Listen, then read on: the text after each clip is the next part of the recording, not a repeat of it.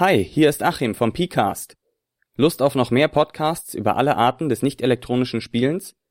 Dann schaut auf analogspieler.de vorbei.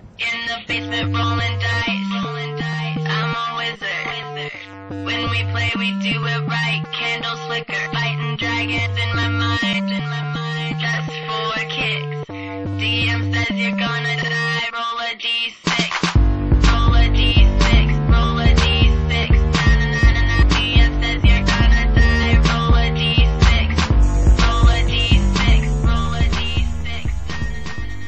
Hallo und herzlich willkommen zur 14. Ausgabe des Plotsprengers. Äh, erstmal in eigener Sache, bevor wir zum Thema kommen. Ich werde Nürnberg in der nächsten Zeit verlassen. Ich äh, gehe nach München, um dort zu arbeiten. Ich gl- gliedere mich ein ins äh, kapitalistische Ersatzheer. Und deswegen können wir noch nicht hundertprozentig sagen, wann es denn die nächste Episode vom Plotsprenger geben wird und wie das mit dem Blog insgesamt weiterläuft. Das werden wir einfach sehen müssen. Domi, sag mal, wie traurig dich das Ganze stimmt. Penis. Gut. Ähm, nach diesem Kommentar zur aktuellen politischen Großwetterlage unser heutiges Thema, das Spielleiten in verschiedenen Systemen. Die Grundfrage, die wir uns überlegt haben, ob Spielleiter in verschiedenen Systemen anders Spiel leiten, ob sie anders Spiel leiten sollten, ob das überhaupt geht. Und äh, wir verwenden erstmal als um, für die Begrifflichkeiten im Wesentlichen vier verschiedene Spielleitertypen, könnte man sagen, die wir alle am Verhältnis zu den Spielern bemessen. Ja, also es gibt, ähm, ich habe eine Seite gefunden von Georgio oder Jorgio oder wie auch immer man den Namen ausspricht, der sieben Spielleitertypen eingeteilt hat. Oh, ich zeige gerade acht mit der Hand. Sieben. Ist nicht mal mir aufgefallen, dann fällt es unseren Hörern auch nicht auf. Ja. Ähm, aber wir dachten uns da, naja, bevor wir uns daran weiterhangeln, machen wir mal ein bisschen was Kontroverses und versuchen unsere eigene Meinung darüber zu machen. Ja, genau. Ja, vor allen Dingen fand ich, dass einige von den Spielleitertypen, also wir verlinken den Artikel auch äh, im, im Blogpost hier, ähm, ein paar davon setzen nur unterschiedliche Schwerpunkte in den Instrumenten, hatte ich das Gefühl.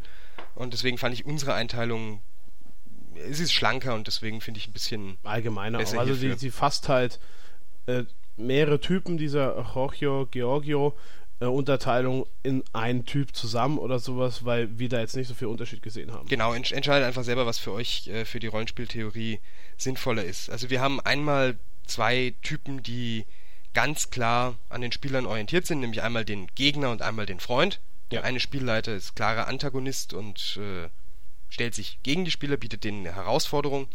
Und der andere ist der Freund, bietet ihnen eher Unterstützung Ja. gegen die Welt. Und dann haben wir noch zwei, die eher bezogen auf das sind, also die, wo der Spielleiter eher neutral ist. Im einen Falle repräsentiert er eben die Welt, so, so ganz klassisch simulationistisch, ohne darauf großartig Einfluss zu nehmen, und im anderen Fall repräsentiert er einfach das, was passiert, den Plot, die Story, die Geschichte und erzählt die. Genau. Und in der Realität gibt's eh nur Mischtypen. Eben, ja, also keiner ist, also ich glaube, die wenigsten sind wirklich hundertprozentig ein Typ. Ähm, weil ich bin zum Beispiel eher so der Plotmeister und Freund. Ich verstehe mich eigentlich eher als Erzähler und Gegner, also Plotmeister und Gegner. Ja, also zum Beispiel, da, da fangen halt schon die Unterschiede an und die Mischtypen, äh, ich glaube, die wenigsten sind wirklich ein Typ. Wir könnten so eine Matrix erstellen. Das wäre eigentlich ein schönes Bild zu dem Blogpost. So eine Matrix von diesen vier, ob man das irgendwie. Ja, Weil wir haben uns jetzt beide als einmal äh, Freund-Gegner und einmal äh, Simulationist, also. Also meinst du dann so, so, so. Kreise, die dann ineinander übergehen? Ja, genau, wir können es auch mit Milieus machen. Die Sinus-Milieus sind ja super angekommen, so in der Sozialforschung, dann machen wir das mit Milieus. Perfekt. äh, ja. Gut, ähm, zu unserer Erfahrung. In welchem System hast du denn schon geleitet, Domi? Ganz am Anfang DSA, Shadowrun, Star Wars und äh, World of Darkness. Alles mögliche in World of Darkness. Gar nicht mal so viele fällt mir im Nachhinein auf, obwohl ich schon seit zehn Jahren spiele. Ja, es sind nicht viele verschiedene Systeme, aber ich finde es ja auch immer ganz gut, wenn man sich spezialisiert auf ein System. Ja, stimmt. Also Shadowrun habe ich von den Systemen am wenigsten gespielt. Das ist vielleicht auch noch eine Spielleiterdimension, die uns vorhin nicht aufgefallen ist. Ob man eher experimentell viele verschiedene Systeme durchprobiert oder ob man sehr hochspezialisierter Einzelner auf Ja. ein, hochspezialisiert auf ein System quasi ist. Ja, kann man auch noch bequatschen. Ja, also ich finde halt, ähm, wenn man spezialisiert ist, kann man halt das richtig, richtig gut darstellen. Und Mhm. dadurch hat man halt quasi die perfekte Immersion in diese Welt, weil, weil die Person dann einfach alles weiß und kann vieles oder fast alles weiß, viel Also die beantworten perfekte kann. Integration. Ja, genau. Ja. Und so weiter. Und wenn man wenn man nicht spezialisiert ist, sondern viele verschiedene spielt, hat man halt sehr viel Abwechslung, weil man immer wieder sagt, ah, was spielen wir heute, spielen wir das? Ah, ja, klar, das kann ich leiten. Mhm. Dafür ist dann die, die direkte Integration nicht so hoch. Also das ist Ja. ja eigentlich relativ logisch. Ja, man kriegt vielleicht auf die Dauer auch irgendwie so eine Art äh, Meta-Wissen über. Man hat einfach den Vergleich von verschiedenen Systemen. Wahrscheinlich ist auch, wenn man mehrere spielt, wird man immer ein, eh, ähm, so einen ähnlichen Leitstil haben in jedem System. Wenn man dann sich halt so einen Grundleitstil angewöhnt, weil jedes, Spiel, jedes System, Spiel leitet sich anders ein bisschen. Und so Mhm. kriegt man dann, das ist der Vorteil, dann so quasi so ein Grundleitsystem, ähm, wo, wo man dann quasi alles spielen kann. Ähm, aber halt nicht so intensiv, wie es einer tut, der sich spezialisiert hat. Also das ist ja schon eine irgendwie relevant, also das ist ja eigentlich schon die Grundfrage, ob ein Spielleiter flexibel genug ist, verschiedene Systeme anders zu leiten. Also ich würde schon sagen, dass ich äh, Unterschiede habe. Also ich habe Spielleitungserfahrungen Shadowrun, Cthulhu, DSA, Fate, jetzt seit neuestem und äh, auch in der World of Darkness schon so einiges gemacht. Ich vergesse jetzt bestimmt auch Systeme, also ich habe schon One-Shots geleitet in so kleineren Systemen, so äh, Kobolde, ähm, in Dungeon Slayers habe ich mal irgendwann was geleitet, Savage Worlds habe ich mal was geleitet, aber das waren immer nur so einzelne, einzelne One-Shots. Da habe ich also würde ich jetzt nicht davon sprechen, dass ich richtig Spielleitererfahrung habe. Nee. Aber mir ist es auch so, ich würde auch sagen, dass ich äh, DSA ganz anders leite, weil einfach DSA eine bestimmte Atmosphäre einfach hat. Mhm. Ne? Und da muss man sich da ein bisschen drauf einlassen. So dieses leicht oldschoolige, wie ich Mhm. schon oft gesagt habe, urige irgendwie, dieses manchmal ein bisschen dümmliche irgendwie, das, das gehört da irgendwie mit rein. Ich habe immer das Gefühl, dass du viel zu viel in Andergast gespielt hast. Nein, aber ich finde Andergast so, und Nostria. Nein, ich habe ich hab eigentlich einmal da gespielt, aber ich finde halt so einfach so, Das ist für dich die Grundstimmung des Systems. ja, so ein bisschen so dieses, dieses, ja, auf dem Boden gebliebene halt, ne? Also weil ich am hauptsächlich Mittelreich bespielt habe Man und könnte jetzt auch böse sagen, es ist einfach ein deutsches Rollenspiel. ja, es ist aber auch so. Also dieses, ich habe hauptsächlich Mittelreich bespielt und ein bisschen der Norden halt. Also in den Süden bin ich zum Beispiel eher selten gekommen. Mhm. Da habe ich wenn dann nur gespielt, aber nicht also nicht gespielleitet. Und dadurch habe ich immer so von, von DSA immer dieses typisch deutsche Bild einfach. So, so grüne Landschaften, ein paar Wälder, ein paar Weiler, die da rumstehen und alle sprechen Dialekt und sind nicht gerade klug. Das ist wahrscheinlich einfach auch die. Das ist ja im Grunde genommen noch die Situation in unserer heutigen Welt und in der Mittelalterwelt ist das mit der Dümmlichkeit wahrscheinlich noch. Aber da leite ich halt Ah, ganz anders. Da geht es mir wirklich darum, ein DSA-Gefühl zu vermitteln. Hauptsächlich. Es geht mir darum, dass man merkt, man ist in Aventurien. oder Auf Mhm. Aventurien. Man, man reist gerade durchs Mittelreich und dann ist es halt die Atmosphäre so. Aber man spielt es auch anders, wenn man dann im Bornland ist oder sowas. Ne? Mhm. Wenn ich dann auf Shadowrun gehe, Shadowrun habe ich immer fast-paced gespielt. Das heißt, zack, zack, keiner wird zurückgelassen. Okay. Ne? Da war ich auch eher der Gegner. Aber das bietet sich bei Shadowrun einfach an. Ja, Shadowrun oder auch Dungeons, Mach's. Dungeons and Dragons. Ja, mach's den, mach's den Leuten so schwer wie möglich, dass sie nachdenken müssen einfach. Dass sie nachdenken müssen oder bei Dungeons and Dragons ist deine. Ist die Hauptaufgabe des klassischen Spielleiters ja eigentlich einfach Herausforderungen bieten. Mhm. Einfach den äh, Spielern was hinsetzen, egal ob das jetzt ein Plot ist oder ob es irgendwie so äh, Dungeon Crawl aus der Sandbox oder sowas. Du bist einfach, du repräsentierst vor allen Dingen einfach mal die Gegner. Du repräsentierst vielleicht natürlich auch die Marktstände, wo sie sich neue Waffen kaufen, aber vor allen Dingen bist du einfach mal derjenige, der für die Gegner äh, die Würfelwürfe macht. bist halt und die versucht, AI. Genau, du Also KI, die, die künstliche Intelligenz quasi. Also Da bist du ja die, die lebende Intelligenz, aber ihr versteht, was ich meine. naja, du ersetzt quasi das, was im Computerspiel der Computergegner ist, bist du Genau. am Spieltisch. Also das bei, bei auch DSA immer und so. Shadowrun immer auch, obwohl bei Shadowrun hast du ein bisschen mehr Interaktion, weil meistens immer noch auf, auf äh, Herrn Smith oder Herrn Schmidt trifft oder sowas, ne? Oder Herr Anderson oder wie auch immer die Auftraggeber Johnson. halt. Oder Johnson, ist ja wurscht. Und so, weil, oder halt dann noch, wenn man zum Beispiel Kontaktspiel macht und sowas, dass man Kontakte abklappert oder sowas. Das ist ja bei, bei Dungeons Dragons nicht so. Aber bleiben, bleiben wir mal bei, der, äh, bei dem Atmosphärepunkt. Also du würdest auf jeden Fall sagen, dass sich der Spielleiterstil darin unterscheidet, was für eine Atmosphäre du evozieren möchtest. Ja, natürlich. Ja. Also ich finde auch, wenn, wenn ich Star Wars spiele, dann versuche ich das Star Wars-mäßig zu halten. Mhm. Weil- Also episch, heroisch. ja, so, so auch so ein bisschen märchenhaft, so ein bisschen soll es auch ja sein. Es, ja gut, wir sind ja gerade in der Rebellion-Ära, da ist es ein bisschen, geht es ein bisschen härter zu, weil halt galaktischer Bürgerkrieg herrscht, aber es soll halt trotzdem sich Star Wars-mäßig anfühlen. Da gehört auch dazu, dass man halt so ein paar Zitate schmeißt, die immer wieder vorkommen. Äh, Da muss ich, bin ich froh, dass die Spieler das selber auch machen. So einfach diese Sprüche wie, ich habe ein schlechtes Gefühl bei der Sache Mhm, oder sowas. ja, ne? Äh, da- Das, das ist mir dann ganz wichtig, da müssen die Spieler aber halt auch mitmachen. Weil wenn einer dann eher halt so auf so ein Rambo-Spielweise hat, dann ist es halt so. Es gibt zwar Rambo-Figuren in Star Wars, natürlich, ne? Mhm. Aber es ist dann halt eine andere Atmosphäre und man möchte eher Star Wars haben. Dazu gehören halt Jedis, die Macht, einfach diese typischen Sturmtruppen mit ihren weißen Rüstungen und sowas. Äh, Das gehört da einfach dazu und auch wie die reden. Ne? Wie siehst du das in anderen Systemen? Also bei Star Wars würde ich jetzt mal sagen, die wichtigsten Faktoren sind äh, Wiedererkennung von Sachen, die man aus den Filmen kennt, eben Ja. die Stormtrooper zum Beispiel. Äh, Zitate, auch aus den Filmen oder aus der Ja. Serie oder irgendwie sowas. Musik auf jeden Fall, Mhm. also unsere Star Wars-Runden hätten nie ihre Atmosphäre, die sie haben, wenn wir äh, nicht halt Star Wars-Musik hören würden. Vor allem ist es eine magische CD, weil sie die Angewohnheit hat, die richtige Musik immer zum richtigen Zeitpunkt zu spielen. Nein, nein, eigentlich untertreibt der Dommy hier. Der Dommy schafft es einfach, äh, immer seinen Plot so schnell hin zu improvisieren, dass er gerade zur Musik passt. Oder so. Wie ist es in anderen Systemen? Also wenn du jetzt äh, zum Beispiel DSA leitest, was ist für dich da das Wichtige? Was, womit schaffst du da deine Atmosphäre? Hm. Durch Dialekt der Personen hast du schon gesagt? Ja, weil ich finde das total wichtig. Die, die Dialekte sind zwar nicht immer fest beschrieben jetzt, was die für Dialekte sprechen, aber man stellt sich halt immer irgendwie ein bisschen so vor. Man hat immer so ein grobes Bild davon. Ich ne? bin ein Norbarde aus dem Bornland. Genau. Ne? Oder halt so, wenn man im, im Tulamidenland ist, dann, dass man halt die NSCs deutlich blumiger sprechen lässt. Ne? Effendi, Effendi, ja. Ne? So ein bisschen so ausladend sprechen, wenn man vor allem auch dann am Spieltisch sitzt. Äh, Ich habe jetzt gerade eine Runde angefangen, wo wir im Internet spielen, wo wir darüber letztlich auch mal gesprochen haben. Mhm. Da kann ich halt nichts mit Gesten machen. Also muss ich ja die Gesten dann hinschreiben oder sowas.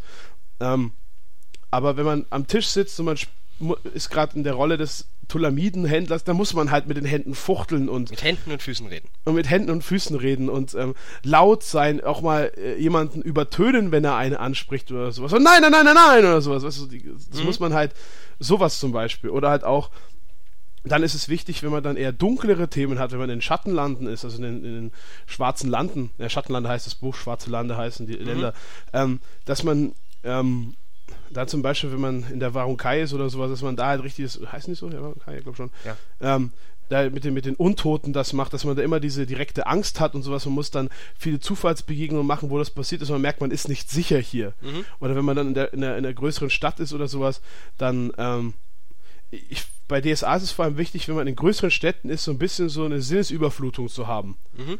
So Ja, gerade in Jolgor Mak zum Beispiel. ja, da ist ja viel krasser, wenn man, auch wenn man jetzt in Gareth rumhängt oder in Kunschum oder sowas, da muss man versuchen, ganz, ganz, ganz, ganz, ganz, ganz viele Informationen innerhalb von kurzer Zeit rüberzubringen, Mhm. damit es diese Sinnesüberflutung gibt. Weil meistens ist man in DSA nicht lange in einer Stadt, sondern meistens eher auf dem Land und Mhm. erlebt da seine Abenteuer und kommt dann wieder in eine Stadt. Und das ist ja eigentlich dann für eine Person ziemlich anstrengend.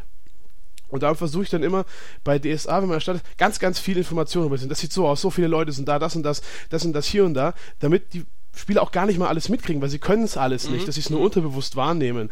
Weil das ist für mich dann so dieses Gefühl, was dann da drin ist. Okay, also du, ähm, das klingt so, als, als wäre die Atmosphäre von DSA deutlich aufwendiger zu produzieren als die von Star Wars. Ich finde es bei Fantasy-Systemen all, allgemein halt Atmosphäre total wichtig, weil ähm, ich finde nur, also die Systeme unterscheiden sich vor allem in der Atmosphäre. So D&D fühlt sich anders an. Für mich fühlt sich generischer an als DSA. DSA fühlt sich für mich viel, viel lebendiger an. Und dadurch ist es mir wichtig, dann bei DSA auch dieses lebendige Gefühl zu haben. Bei D&D habe ich dann nicht den Drang, das so lebendig zu machen. Da werden jetzt natürlich typische D&D-Spieler mich schlagen. Ich spiele halt nicht so oft D&D. Für mich fühlt sich das generischer an. Oder so. Kann Und- ich insgesamt nicht hundertprozentig bestätigen. Also ich habe verschieden, einfach wirklich total verschiedene D&D-Runden kennengelernt. Da Ja. Aber für mich wäre das halt so. Und auch die Runden, die ich jetzt immer miterlebt habe. Plots erzählen und also richtig narrativ spielen. Geht auch. Ja, natürlich D&D. geht das. Nur bei mir war das immer das Gefühl, wenn ich die bei verschiedenen Gruppen gespielt Der habe. stereotype D&D-Plot ist Dungeon Crawling mit Ja. äh, Das habe ich ja meistens halt gehabt, weil es halt schnell Ja. mag geht. Oder wenn ich zum Beispiel jetzt Malmsturm leiten würde, wäre es mir halt wichtig, so darzustellen, dass es sich anders anfühlt als zum Beispiel jetzt D&D oder DSA, was was eigenes ist. Ich muss ja sagen, dass als ich äh, Katerra geleitet habe, also unser eigenes Fate-System, dass ich noch nicht so richtig drin war, dass ich dafür noch überhaupt keinen Spielleitungsstil gefunden habe. ja. Das Weil ich, hätte zum Beispiel, ich würde zum Beispiel ein bisschen anders leiten. Mhm. Ich hätte das halt ein bisschen gnadenloser gemacht. So, so vor allem in der Stadt hätte ich es noch gnadenloser gemacht. Ich hätte mehr dieses Elend gezeigt und einfach dieses brutale Dasein in den Slums. Mhm. Das hätte ich viel eher rausgestochen, weil das ja so das typische Thema ist in der Stadt, in großen Städten, in Katerra. Bei DSA hast du das äh, nicht, da kommst du mal dran, in welcher Stadt du bist oder sowas. Aber ich finde, DSA ist so eins der Spiele, wo ich ganz, ganz, ganz drauf achte, dass Atmosphäre, DSA, aventurische Atmosphäre vorkommt und auch als Spieler verlange, dass ich mich wie in DS, also in Aventurien fühle. Weil bei DSA ist mir ganz wichtig, weil da denke ich mir ja, die Welt ist so krass konkretisiert und ähm, dargestellt, da möchte ich das auch spüren. Da möchte ich nicht das Gefühl haben, ich bin in irgendeiner Fantasy-Welt, sondern ich will sagen, Ich bin in Aventurien. Genau. Ja. Ist mir da ganz wichtig, dass auch die Elfen halt die aventurischen Elfen sind. Äh, aventurischen Elfen sind nicht diese generischen Fantasy-Elfen. Mhm. Weil die, Fa die aventurischen Elfen sind halt anders einfach. Ja, allein durch ihre Völkerzersplitterung und so weiter hast du einfach Ja, auch also als total verschiedene Elfen. Ja. Weil mir ist bei den Zwergen so wichtig, ich bin da eher halt so ein Zwergentyp, der bei den Zwergen ist mir ganz wichtig, dass man unterscheiden kann, dass es ein Erz, Amboss, Hügel oder Brillantzwerg Mhm. ist. Und nicht Ich einfach spiel- irgendein Zwerg. Ja, ich spiele meine Hügelzwerge auch ganz anders, als ich Ambosszwerge spiele. Mhm. Hügelzwerge machen mir auch viel mehr Spaß, muss ich dazugeben. Aber Das nur nebenbei. Ja. Also da ist mir das ganz, ganz wichtig. Also Atmosphäre finde ich vor allem bei Fantasy-Rollenspielen sehr wichtig, um dass man die unterscheiden kann, wenn man mehrere spielt. Ja, Wie ist das in der, in der World of Darkness? Ja ich finde, da haben ja auch, also wenn man jetzt die World of Darkness dann in diese ganzen Unterteilungen einteilt, da ist Atmosphäre auch wichtig. Ja, jedes System hat seine eigene. Werwolf Ja. spielt sich völlig anders als Mage oder, oder Vampire. Ja, das ist auch ganz wichtig, nur ähm, dadurch, Und es spielt sich vor allen Dingen viel, also vollkommen anders als die klassische WOD, wo du einen Menschen spielst. Ja, das auf jeden Fall. Bei der Menschen-WOD hatte ich immer so ein bisschen ein Cthulhuides Gefühl. Also hat mich immer sehr an äh, Cthulhu ge- äh, erinnert, weil du halt einfach irgendwelchen Kräften, die du nicht verstehst, ausgeliefert bist. Ja, das ist ja auch der Sinn dahinter. Warum man bei WOD auch als Mensch locker halt ähm, nicht übernatürliche Plots haben kann, aber die ist halt langweilig, weil das ist halt drauf ausgelegt. Ne? Kommt drauf an, also der einzige. Also ich, ja doch, ich habe äh, die World of Darkness schon das ein oder andere Mal einfach nur als generisches System ohne die ganzen übernatürlichen Elemente benutzt, um Ja, aber halt es funktioniert ein einfach, weil es einfach System schnell geht. Es geht Genau. schnell.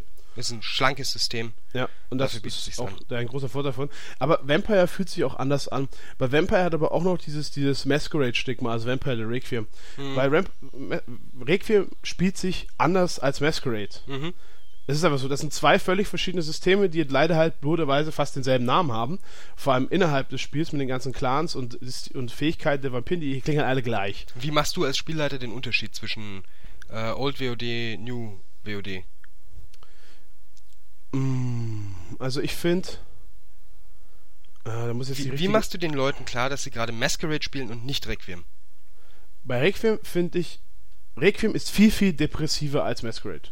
Okay. Weil, ähm, vielleicht schlagen mich da ein paar Leute, so habe ich immer gesehen.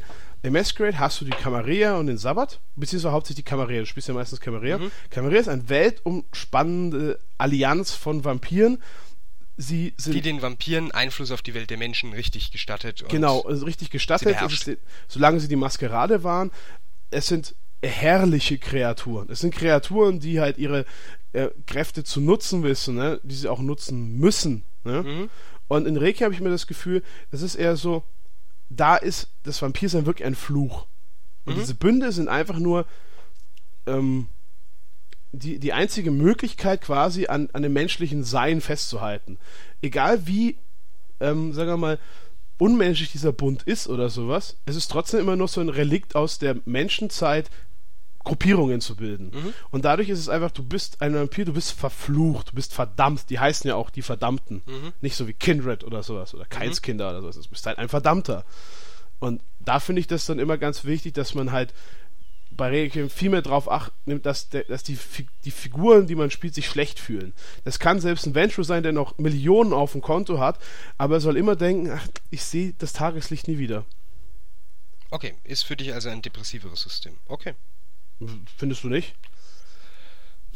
Doch, so von der Grundstimmung her, von der Grundstimmung her bist du noch hilfloser als Ja. in, in Masquerade. In Masquerade hast du halt doch mehr Einflussmöglichkeiten auf die Welt der Sterblichen und vielleicht auch auf andere übernatürliche Wesenheiten. Ja, ja, das ist mir. Potenziell.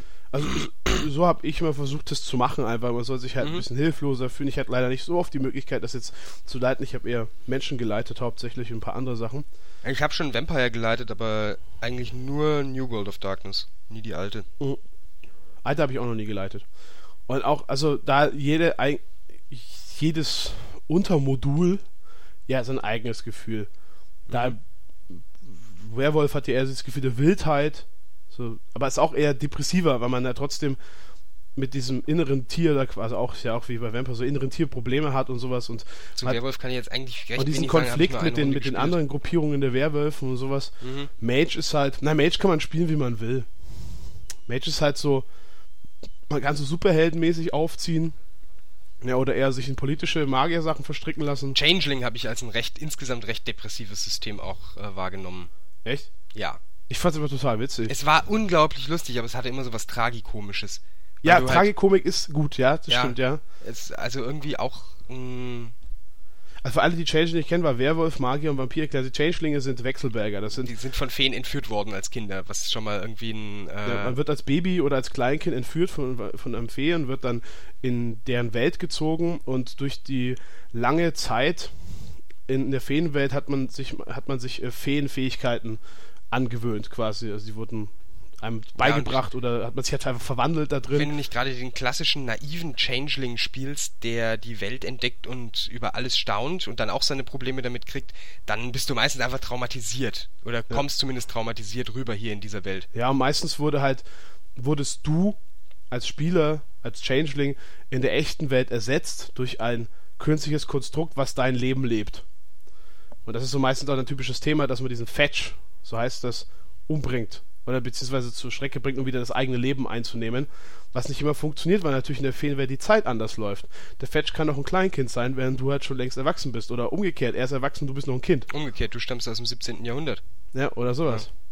Ähm, ist ein sehr tragikomisches System. Wir haben es mal gespielt, bei uns ist es halt eher ausgeartet, weil Plot war scheißegal.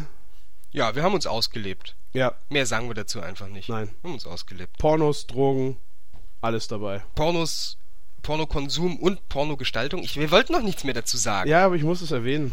Gut. Äh, dann kommen wir vom Punkt Atmosphäre mal zum Thema Vorbereitung. Findest du, dass unterschiedliche Systeme andere mehr oder weniger Vorbereitung bedingen? Also zum Beispiel, äh, wenn ich mir jetzt wieder das klassische D&D angucke und sage, ich mache irgendwie ein Sandbox-Ding mit einem ausgearbeiteten Dungeon und einer Goblin-Höhle und keine Ahnung was, äh, das ist schon relativ viel Vorbereitung, dafür ist es eher wenig Aufwand beim Leiten. Ja, das stimmt.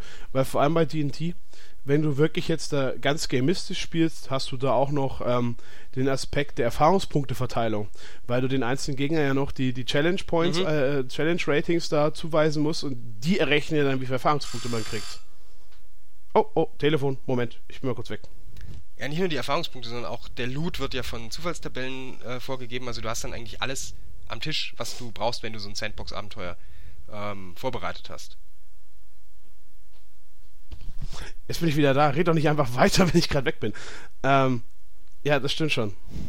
Also, da ist viel Vorbereitungszeit mit drin. Also, ich würde mich da nicht halten. Bei Star Wars muss es eigentlich auch machen und ich mache das nie. Wir spielen eh nicht mit Erfahrungspunkten, von daher. Äh, da bist du der ganz klassisch narrative äh, Spielleiter, der halt äh, eine Geschichte erzählt und am Ende gibt's ein Level Up, wenn wir uns ordentlich geschlagen haben. Ja, genau. Ist halt auch schlank und simpel und macht Spaß. Richtig, genau so ist es. Man hat auch direkt Erfolgserlebnisse, bevor man immer die ganzen Erfahrungspunkte zusammenrechnen muss. Ich denke, dass die Vorbereitung bzw. der Aufwand beim Leiten gar nicht so systembedingt ist. Höchstens dann beim nächsten Punkt, zu dem wir dann gleich kommen, äh, bei den Regeln. Findest du? Also, ich finde Vorbereitung bei DSA zum Beispiel schwankt. Ja, eben, es schwankt zwischen den Abenteuertypen, die du machst, aber Ja. nicht so zwischen den Systemen. Hm. Also ich kann ein DSA-Abenteuer auch äh, quasi rein improvisieren, habe ich überhaupt kein Problem mit. Ich äh, überlege mir vielleicht eine Szene, auf die ich hinsteuern möchte und fünf NSCs oder sowas. Oder ich ähm, Nimmst also arbeite ein vorgefertigtes Abenteuer und arbeitest es vorbe- durch. Genau, vorbe äh, vorgefertigtes Abenteuer aufbereiten ist ähm, auch, da, das ist tatsächlich systemabhängig. Also wenn du irgendwie ein, Dungeons and Dragons Sandbox-Abenteuer plus Sozialplot irgendwie äh, vorbereitest, finde ich das viel aufwendiger, als wenn ich mir ein DSA-Abenteuer durchlese oder ein Cthulhu-Abenteuer durchlese und das dann halt leite. Du hast vielleicht nochmal irgendwie Handouts kopieren oder sowas noch mit dazu für die Vorbereitung, aber das, das geht eigentlich schnell. Und was ich bei Cthulhu sagen muss, das ist während des Spielens dann eigentlich auch recht wenig Aufwand. Du musst selten was nachschauen. Ja. Hängt aber eigentlich alles eher mit dem nächsten Punkt zusammen mit den Regeln. Ja, stimmt. Da zum Beispiel DSA ist regelaufwandmäßig ziemlich hoch. Ja. Also bei Blockiert DSA, auch öfters mal das Spiel, so man oft nachgucken muss. Genau. Und die meisten DSA-Spieler sind dann halt auch nicht für den schnellen Meisterentscheid, sondern wollen das nach. Und auch viele DSA-Spielleiter sind nicht für den schnellen Meisterentscheid, sondern gucken das dann halt nach. Und dann wälzt man wieder fünf Minuten Wege der Zauberei oder Wege des Schwerts, bis man die Information gefunden hat. Viele von den Publikationen sind schon recht übersichtlich gegliedert, aber halt auch nicht alle und nicht jede Information findest du im Index. Also DSA finde ich die, ähm, da behindern die Regeln einfach während des Spiels ganz erheblich sowohl das Spiel wie auch das Leiten. Ah, das hatten wir ja schon öfters. Das hatten wir schon ganz häufig. Das ist halt bei WOD oder sowas einfach, da musst du maximal mal in eine Ausrüstungstabelle gucken. Ja, oder halt vielleicht mal bei den Disziplinen oder sowas, wenn man zum Beispiel so da Fähigkeiten von den übernatürlichen Fähigkeiten oder sowas mal. Aber die sind meistens ja so einfach geregelt, dass man rutzfatz es hat. Und das muss meistens auch nicht ich als Spielleiter machen, sondern das macht der Spieler, der die Disziplin hat. Eben. Und Und sagt mir dann halt einfach, was bei Shadowrun muss man, glaube ich, auch mal ganz gut gucken. Hm, Also vor allem, wenn man dann irgendwie so in der Vorbereitungsphase, was brauchen wir? Flap, flap, flap. Ja, Ja, genau, gucken. Equipment, äh, dann was Zauber. ich bei Shadowrun nie so 100%, ja, ich finde die Zauber noch relativ einfach. Äh, schlimm wird's bei metamagischen Techniken, bei irgendwie Zaubern mit Zauberequipment und äh, vor allen Dingen bei allem, was mit der Matrix zu tun hat. Oh, Matrix. Und Riggen. Alter. Das finde ich, äh, ja, ich glaube, das Haus stürzt gleich ein. Wann ist es gebaut? äh, ist so 300 Jahre alt oder so? Äh, ja. Nein, das ist die Putzfrau. Ach so, na dann. Äh, ja, was, was haben wir Wir nächstes? waren bei Regeln. Regeln, ja. Ähm, finde ich auch, also das ist bei Cthulhu halt einfach, man muss zugeben, Cthulhu hat kein wirklich tolles Regelsystem. Mhm. Und das ist sehr, sehr euphemistisch jetzt ausgedrückt. Ähm, aber es macht einfach keinen Aufwand. Du musst keine Regeln nachschauen, weil es einfach nicht viele gibt. Ja, ist geil. Ja. Zum Beispiel Mutant zum Masterminds, weil jetzt auch erst am Anfang bin. Die Grundregeln sind easy. Flop, flop geht weg und so. Mhm. Aber wenn es um die Powers geht, dann muss man nochmal genau nachgucken, weil es immer auch Tabellen gibt, so wie weit eine Power was beeinflusst oder sowas. Ähm, aber das ist meistens auch relativ schnell, weil das Buch sehr, sehr äh, ordentlich aufgebaut ist. Mhm. Also man findet man fix. Also ich hatte bisher keine Probleme, was zu finden, wenn ich so dachte, ah, gu guck nochmal nach. Das ist überhaupt der Unterschied zwischen vielen von den Systemen, was den Aufwand während des Leitens durch Regeln betrifft, dass sie halt unterschiedlich aufgebaute Publikationen haben. Da, Pegasus hat wunderschöne Cthulhu-Publikationen, aber sie sind häufig nicht besonders benutzerfreundlich für zum Beispiel Regeln nachgucken. Muss man auch nicht oft, wie gesagt, aber wenn man es mal muss, dann fand ich das immer einen recht großen Act. Auch weil du sie nie nachgucken musst, weißt du einfach nicht, wo es steht. Ja. ja, und bei Star Wars, na, da müssen wir ab und zu nachgucken, aber nicht so oft. Ich entscheide ja meistens relativ spontan. Ja, da, da müssen vor allen Dingen die Spieler nachgucken beim Level Up und äh, ich meine, gut, bei der Generierung musst du in jedem System halt viel mit den Büchern Ja, das ist ja was- das aber zählt ja jetzt jetzt nicht. nichts mit Spielleiten zu tun. Aber bei D&D zum Beispiel, wenn man jetzt nicht gerade diese Power-Kärtchen hat, weil du kann, man kann sich für D&D so Kärtchen kaufen, wo die Powers draufstehen für die einzelnen Klassen. Ähm, wenn man die nicht hat, dann ist man auch viel am Blättern, außer man schreibt sich alles raus. ja, das stimmt. Ist ja auch, wie gesagt, auch eher sowas ähm, für Dungeon Crawling, da muss man eh öfters mal nachgucken. Genau. So, sonst haben wir bei Regelsystem, ja, so viel kennen wir jetzt eigentlich nicht, mal das darf ich sagen können noch. Nö, ich glaube, wir haben auch die wichtigsten Unterschiede jetzt mal so Ja. herausgestellt. Mhm. Ähm, Geschichten. Die Systeme leiten sich natürlich auch völlig anders, weil man unterschiedliche Plots einführt. Also vom Ja. Extremfall reines, äh, quasi plotloses Dungeon Crawling bis hin zum hochkomplexen Magie-Plot, in den sechs Oder Fraktionen oder ja, in den sechs Fraktionen mit Intrigen eingesponnen sind. Mhm. Ja, ähm, ja, da fand ich eigentlich mit das anspruchsvollste einerseits bestimmte DSA-Abenteuer, Vorgefertigte meinst du? mh, sowohl vorgefertigte wie auch selbst ausgedachte, einfach weil du in der Welt unheimlich viel schon bei der Vorbereitung beachten musst und dann auch beim Spielen. Mhm. Und weil den Spielern halt durch die ausgearbeitete Welt auch immer wieder Möglichkeiten gegeben werden. Also der, es ist halt einfach mal festgelegt, dass in der Wildnisregion, wo du jetzt bist, der und der Tempel ist. Und das weiß vielleicht zufällig einer der Spieler. Und dann kannst du eigentlich da nicht einfach sagen, nee, nee, den gibt's in meinem Aventurien nicht. Ja, das, Das stimmt. geht nicht. Äh, von daher, das ist dann bei der Durchführung beim Leiten selber relativ, kann anspruchsvoll werden. Ja, wenn du halt, bei DSA hast du halt immer diese, diese direkte Vorgabe. Bei ähm, Star Wars zum Beispiel, da bist du ja erst zwar die Filme, aber man kann ja in jeder Ära spielen, die man will. Wenn man eine Ära spielt, die nicht so beschrieben ist, wie zum Beispiel die Old Republic-Ära oder sowas, ähm, da kannst du ja machen, was du willst. Da hast du ein grobes Setting, mach, was du willst. Da haut dir auch keiner auf den Kopf, wenn du mal zum Beispiel halt gegen den Kanon spielst. Ja. Sagt ja keiner was dagegen. Haben wir auch gemacht schon.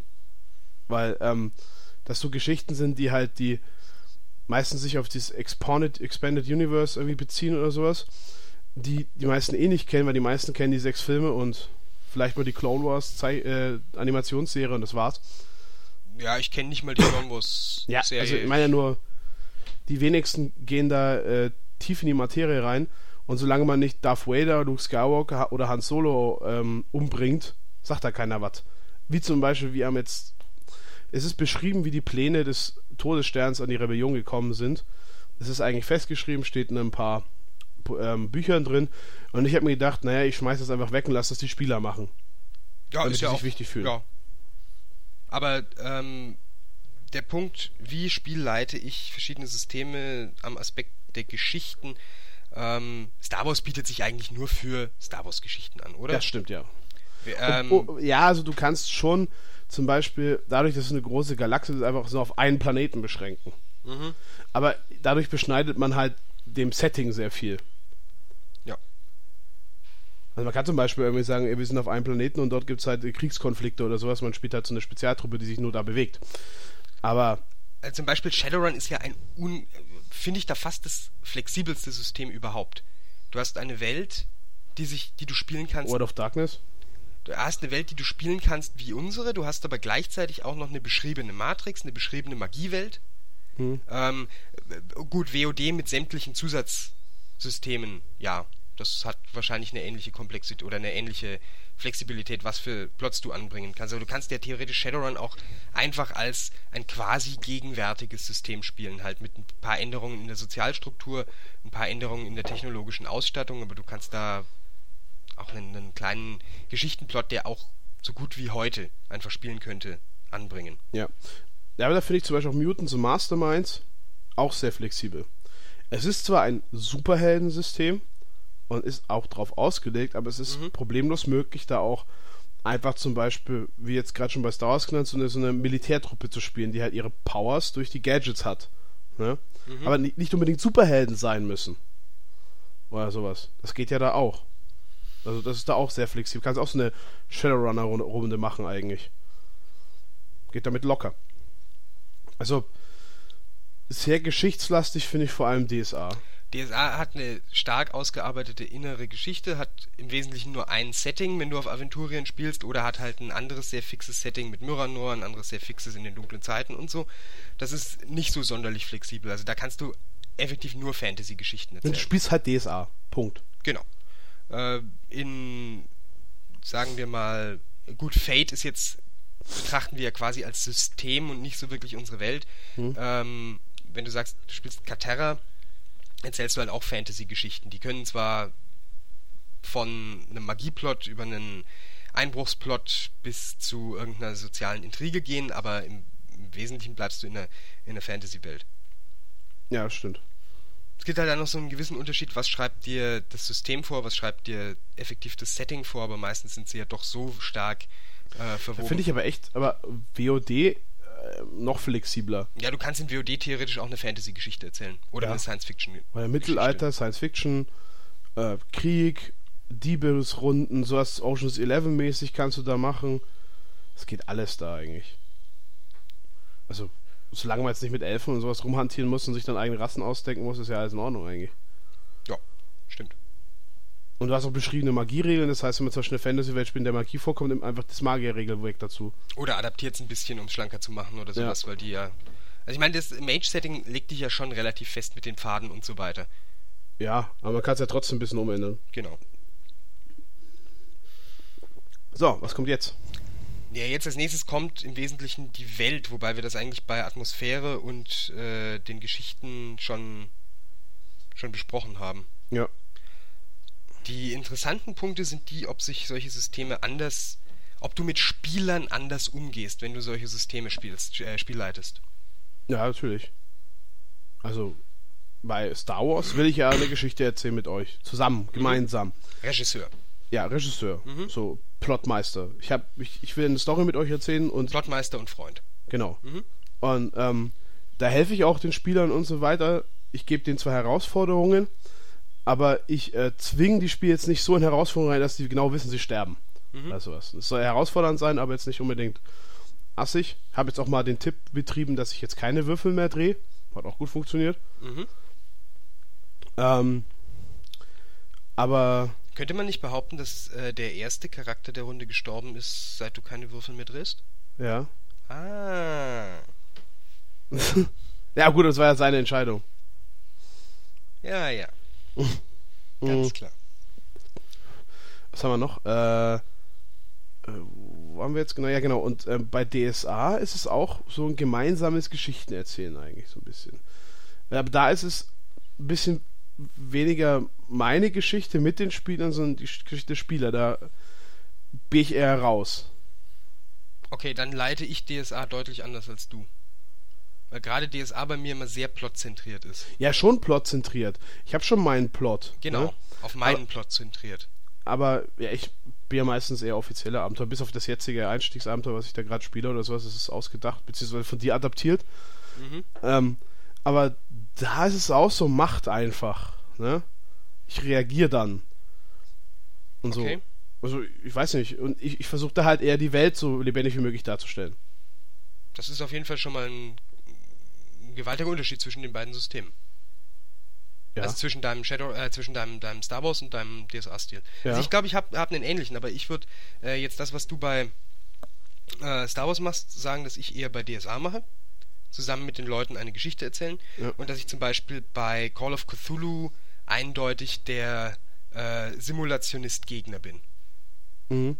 als, als Spielleiter. Also ich habe einfach, es ist, geht schon alles von dem Plot aus. Ich, ich simuliere halt die Welt und in der passiert etwas, das ist mein Plot. Und ähm, das ist auch gleichzeitig die Herausforderung an die Spielercharaktere. Ja. Und da stehe ich ihnen klar antagonistisch gegenüber. Das ist bei mir bei Shadowrun so. Da ja gut, bei Shadowrun muss man das, glaube ich, auch machen. Ja, Also Shadowrun finde ich immer, wenn man es so weichspielermäßig spielt, langweilig. Das muss einfach ein hochtödliches System sein. Ja. Es soll schnell sein, aber auch schnell tödlich. Genau. Das ist mir bei Shadowrun auch wichtig, auch als Spieler. Ich muss wirklich da immer Schiss haben zu sterben. Genau, also da ist ein Charaktertod einfach. Okay, bei Cthulhu ist der Charakterwahnsinn oder Charaktertod auch permanent äh, im Nacken, aber das ist bei, bei Shadowrun. Bei Shadowrun ist es ja auch dem, dem Spielercharakter bewusst. Damit Ja. muss man als Spielleiter ja auch immer, immer rechnen. In der Cthulhu-Welt rutschen die meisten Leute ja in den Scheiß rein, trauen dann irgendwann ihren Sinn nicht mehr, halten sich für verrückt, obwohl sie es vielleicht noch gar nicht sind, äh, und dann schlägt der Mythos zu Ne? da muss man auch immer so mit den, mit den Erwartungen der Spieler beziehungsweise mit den Erwartungen der Charaktere so ein bisschen umgehen. Das ist bei Cthulhu auch einigermaßen anspruchsvoll. Mhm, das kann ich mir vorstellen.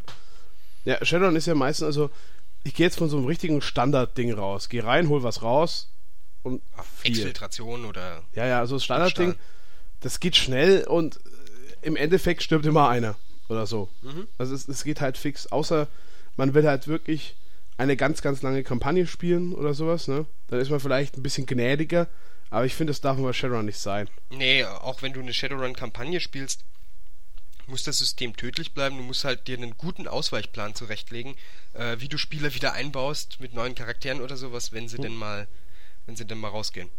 Ja, das stimmt. Was ist als nächstes? Ich weiß nicht, sind wir mit dem Punkt schon fertig, äh, ob man in, in verschiedenen Systemen unterschiedlich mit den Spielern Ja, also ich auf jeden Umgeht. Fall. Habe ja schon gesagt. Shadowrun, tödlich. WOD? DSA, WOD. Wie gehst du in der WOD mit Spielern um? Boah. Das, weil es da so viele Möglichkeiten gibt, hängt das echt drauf ab, was wir spielen. Also vom Plot dann letztlich. Ja, Oder aber zum Beispiel Vampire habe ich schon- Setting. Vampire zum Beispiel habe ich schon Sandbox-mäßig geleitet. Ne? Mhm. Also, ich habe hier meine Domäne, macht Mhm. was ihr wollt. Mhm. Habe ich mehrmals gemacht. Ist auch das effektivste bisher gewesen. Also quasi Sandboxing, du hast ein soziales Gefüge, so ein, so ein, so ein Netzwerk quasi Ja. und die Spieler können sich einmischen und irgendwas in dem Netzwerk verändern oder Genau, oder nicht, oder machen ihr eigenes oder Ding oder sowas. Und dann ähm, habe ich auch schon Plot-Sachen gemacht und so. Funktioniert auch. Also äh, ich finde, da ist äh, WOD extrem flexibel und da gibt es auch kein. Okay, also wie man mit den Spielern umgeht, hängt letztlich vor allen Dingen vom restlichen Stil ab, wie man leitet, ob es jetzt plotbezogen ist Ja. oder, oder, oder Sandboxing oder Ja, ja. wie auch immer. Okay.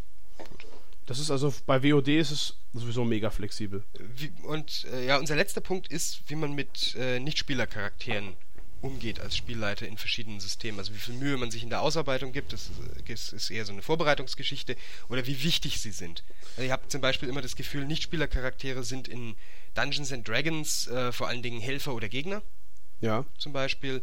Äh, in DSA können es aber durchaus richtige Persönlichkeiten sein. Ja, ich Auch find in bei Cthulhu DSA müssen sie es sein. Und ich finde, bei DSA ähm, ist es extrem wichtig, wie man NSCs spielt. Weil es schon. Man kennt ja immer diese typischen, man geht auf den Markt und kauft was. Mhm. Es wird meistens relativ fix abgewickelt. Aber ich finde es bei DSA auch da total wichtig, dass man das ausspielt. Ich weiß nicht warum. Immer. Weil, immer. Nein, das nervt mich. Sowas immer auszuspielen, wenn dabei wirklich nichts weiter kommt als Hurra, am Ende habe ich 20 neue Pfeile. Dann würde ich es nur ausspielen, wenn es für die Atmosphäre wichtig ist. Also die Spieler sind jetzt in einer neuen Stadt, wo der Markt einfach. Sie sind, Ja, also- sie kommen irgendwie aus dem Mittelreich und sind jetzt plötzlich in Fasar und wollen dort Pfeile kaufen. Dann muss ich die Szene ausspielen, weil sie über den Tisch gezogen werden und äh, Ja, das vielleicht ist zum Beispiel auch jetzt gewesen. Meuchler auf Hier, sie zukommt oder meine so. Spielerin wollte schnell auf den Markt gehen und ein paar Reisesachen, Utensilien kaufen. Das habe ich ausgespielt, weil der Typ sie halt wirklich über den Tisch ziehen wollte. Mhm. Ne? Und das einfach zur Atmosphäre da einfach dazugehört. Es ist zwar mittelreich, aber da gibt es auch mal ein Natürlich. paar fiese Finger und sowas. Ähm, und da finde ich es bei DSA mal ganz wichtig, das zu 80% auszuspielen, außer es sind wirklich so kleine Sachen wie ich kaufe mir nur zwei Reiseprovianten und gehe dann weiter oder sowas. Ne?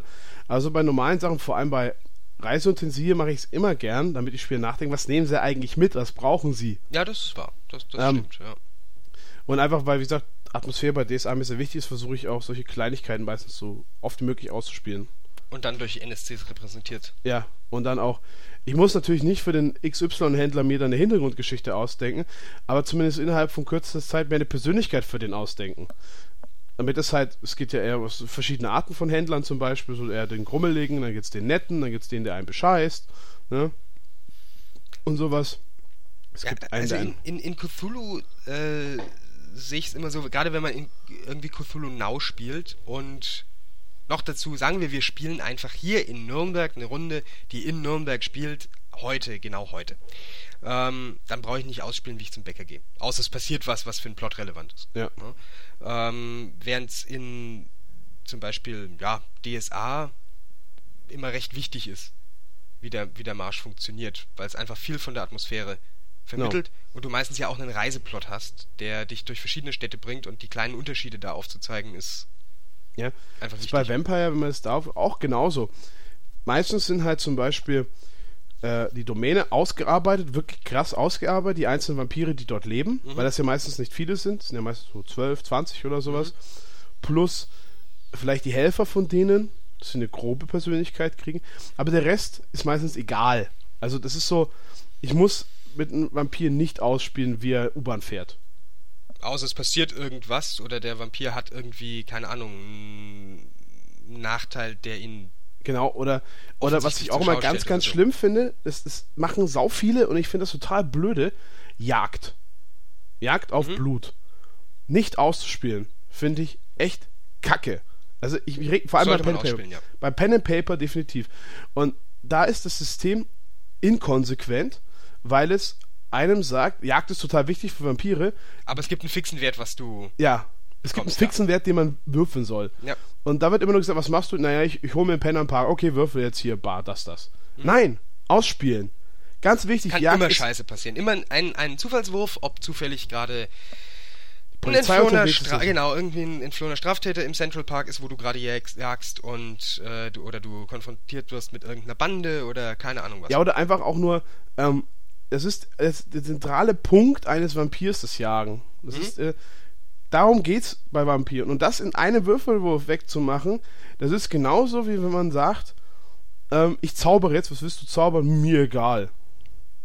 So, und dann halt Ja. irgendeinen Effekt hervorrufen oder sowas, ne? Ich meine, du, du brauchst, wenn du eine Vampire-Kampagne spielst, nicht jede Jagd auszuspielen, würde ich sagen. Wenn du gute Jagdbedingungen hast, bei denen nicht viel schiefgehen kann, äh, und du schon fünf Jagden ausgespielt hast mit jedem Spieler, dann finde ich, kann man darauf auch mal verzichten.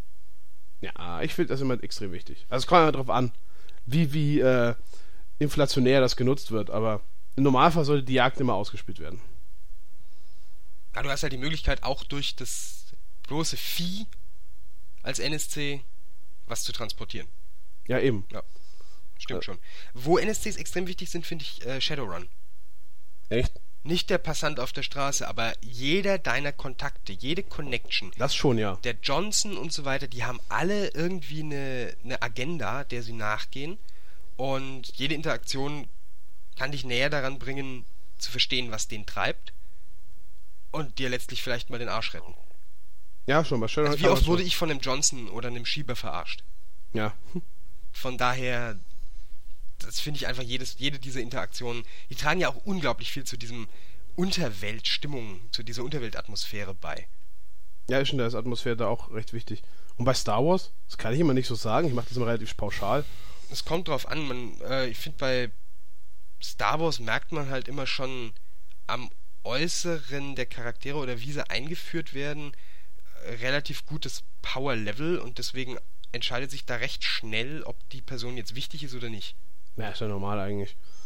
Nein, das hast du zum Beispiel in Shadowrun nicht. Da kann dein Schieber, mit dem du immer nur per Comlink interagierst, auch ein Drache sein. Ja. Also, aber bei Star Wars ist es halt immer offensichtlich auch einfach. Das gehört ja auch zur Atmosphäre mit dazu, dass man das meistens merkt. Ja, genau. Das ist halt so dieses Cineastische. Ja. Man es merkt halt halt, dass Filmen der Typ halt einfach was Eier hat oder nicht. Genau. Ne? Bei uns ist halt so, da sind halt ein paar Figuren wichtig, die haben halt Namen. Und der Rest der Crew von den 200 Leuten, die man hat, sind halt namenlos. Ja, klassisches Metagaming, hui, der ist nicht wichtig. Was Ja, wir was soll man da auch machen? Ach, man kann nicht jeden äh, der 200 Leute auswählen. Okay, man kann schon, aber das ist halt eine scheiß Arbeit. Ja, macht ja auch keinen Sinn. Lässt halt deine, die Spielercharaktere immer mit, der, mit den gleichen Leuten aus der Crew äh, interagieren oder denkst dir jedes Mal einfach on the fly einen Namen aus und lässt den dann nie wieder auftauchen. Ja, eben. Wie es meistens halt funktioniert. Genau. Oder du bindest die Spieler ein und die sollen sich für ihre Bodyguards, die sie sich aus der Crew rekrutieren, die Ja. Namen aufschreiben. Ja, so habe ich immer gemacht. Das ist das Einfachste. Ja, das stimmt. Also NSCs sind unterschiedlich wichtig, haben wir jetzt gerade gemerkt im Ja. System.